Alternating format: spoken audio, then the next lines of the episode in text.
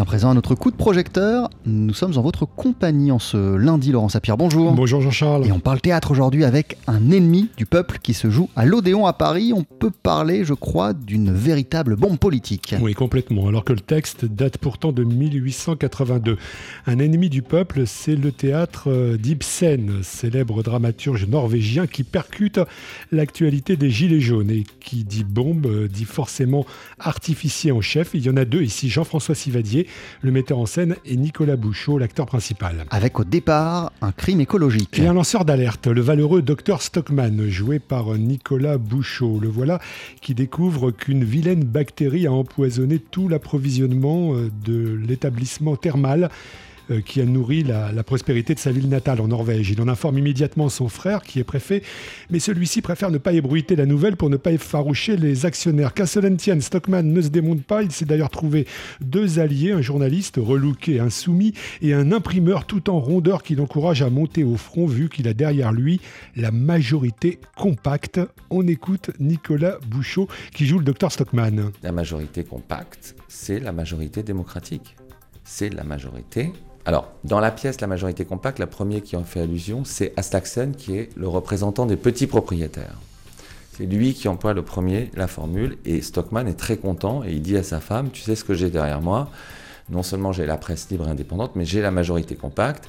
Il répétera à plusieurs reprises, avant qu'il comprenne que tout va se retourner contre lui, que la majorité compacte, quand même, c'est pas mal d'avoir la majorité compacte avec soi. Et puis, au moment de l'acte 4, quand quand il sera dans, cet état d'excitation et jeté dans l'arène publique, il dira euh, le pire ennemi de la vérité et de la, liberté dans la société, c'est la majorité compacte.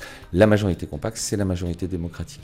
Le préfet qui manœuvre, les alliés qui se dégonflent, lorsque Stockman comprend qu'il n'a plus cette fameuse majorité compacte derrière lui, il part en vrille jusqu'à vomir sa haine du peuple.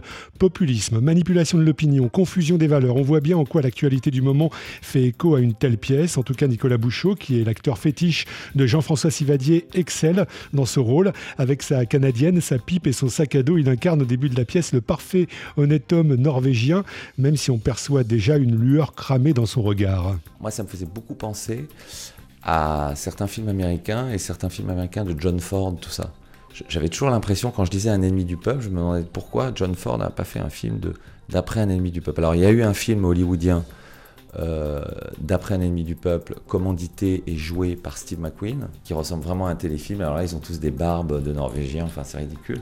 Et évidemment, comme dans souvent les adaptations d'ennemis du peuple, le euh, Stockman, le docteur Stockman, est présenté comme un héros exclusivement positif. Alors que nous, on tenait quand même à suivre les chemins tortueux et nihilistes de Ibsen.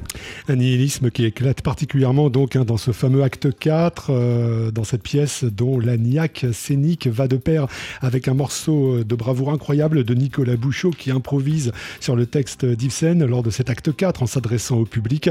Entre meeting et happening, on est complètement bluffé. Un ennemi du peuple de Jean-François Sivadi avec Nicolas Bouchot dans le rôle principal, c'est à voir jusqu'au 15 juin au théâtre de l'Odéon à Paris. Vous l'avez d'ores et déjà vu. Pour nous, merci beaucoup Laurent Sapir. À bientôt. On poursuit sur TSF Avec le saxophoniste Chris Chick. Voici une version de Flamingo à ses côtés, le pianiste Brad Meldo.